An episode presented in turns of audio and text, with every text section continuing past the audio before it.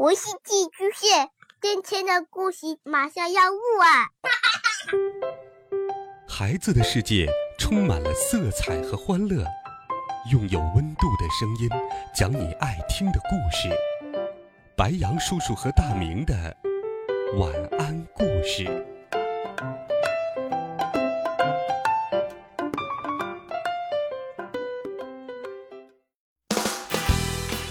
小朋友们、同学们，大家好，欢迎收听白杨叔叔讲故事。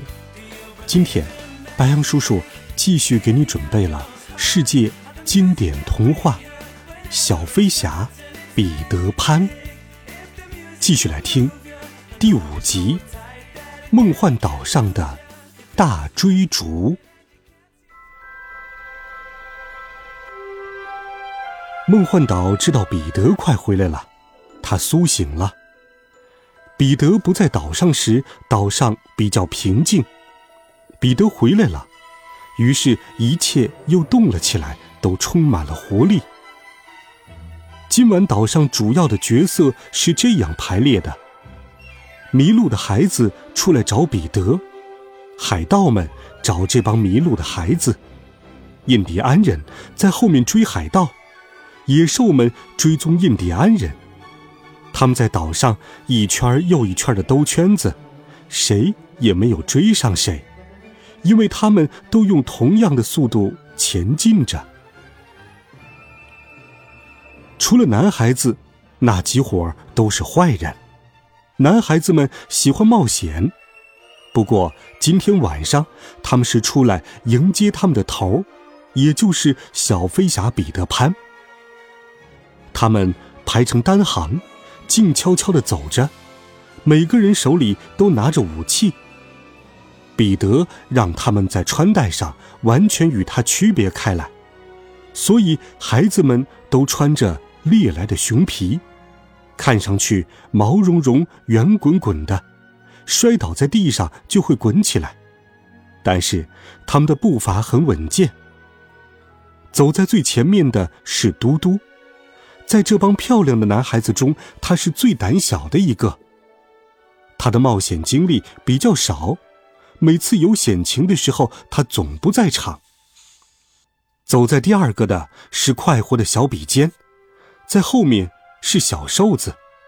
小瘦子平时爱吹哨子，醉心于按自己的调子去跳舞。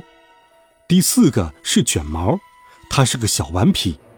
每次只要彼得厉声地说：“谁干的？站出来！”他就会站起来。孩子们消失在黑暗中。过了不久，岛上就热闹起来。海盗们追来了，未见其人，先闻其声。他们总是唱着、吼着：“停船喽！抛锚！我们呀，海盗！”走在海盗最前面的家伙，时不时的把耳朵贴在地面上，后面跟着人高马大的其他海盗们。而在他们之中，笼罩着一个大黑影，那是斜卧着的詹姆斯·霍克。他半卧在一辆简陋的战车上，手下的人推的推，拉的拉，他不时用铁钩子夹手，督促着他们快走。他凶恶的吆喝着，十分吓人。彼得潘有这样的对手，他能取胜吗？后面是印第安人，他们无声无息的从这条路出来，追踪海盗，眼皮都不眨一下。走在队尾的是蒂热丽丽，这也是非常危险的位置。她勇敢的挺直身子，因为她是酋长的女儿。黑皮肤是部落中的勇士。不一会儿，印第安人影子般的消失了。接踵而来的是野兽，这是一支庞杂的队伍，有狮子、熊、虎，无数小兽四处奔逃，什么都有。野兽过去之后，最后是一条巨鳄，它要找一个人。我们回头再说这个人是谁。巨鳄也过去了。不久，孩子们又出现了。除非有一波停下来，或者改变行进速度，那样他们就会碰到一起；否则，他们就会在梦幻岛上循环往复的走下去。孩子们都睁大了眼睛注视前方。孩子们最先从圈子里出来，他们冲进了离地下的家很近的一片黑暗中。要是彼得回来就好了，孩子们个个都不安地议论着。正在这时，他们又听到了海盗的呼喊声。转眼之间，孩子们就消失了，比兔子跑得还快。我来告诉你，他们上哪儿去了。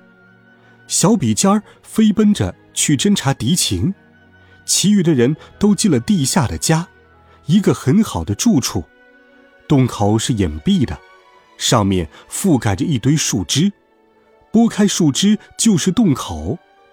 到了近处就会发现，原来有七棵大树，树干是空的，一棵一个洞，洞口刚刚能进一个孩子。海盗们过来了，海盗当中斯塔基眼睛很尖，看见小比尖进入了林子里。于是拔出了手枪，可是霍克船长抓住了他。船长，让我去吧。先把手枪放下，枪声会把丽丽的那帮印第安人引来的。哦，好吧，船长。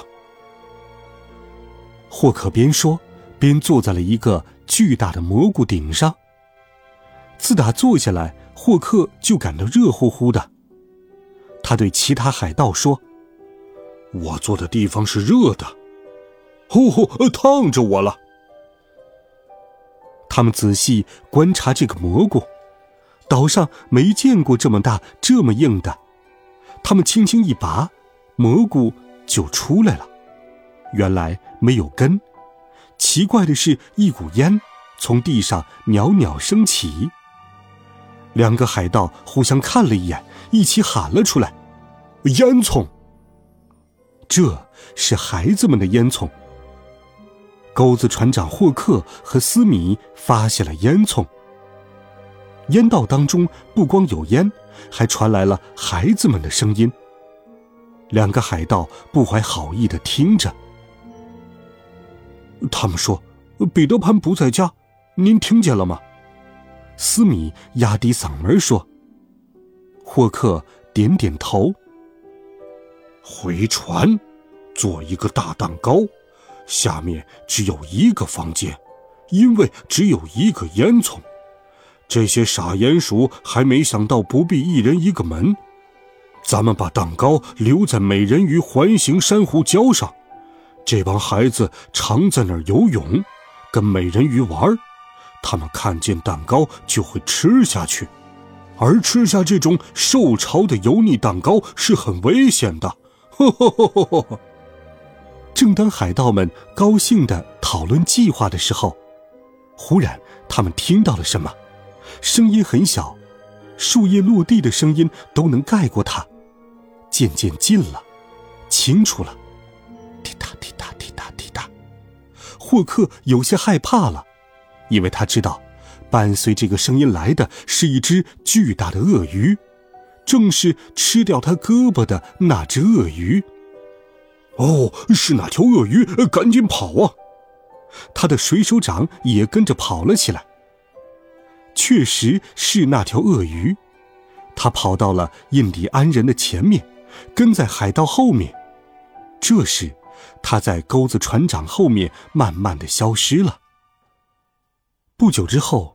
孩子们来到了空地上，他们抬头向天上望去，因为那里有一个白色的东西。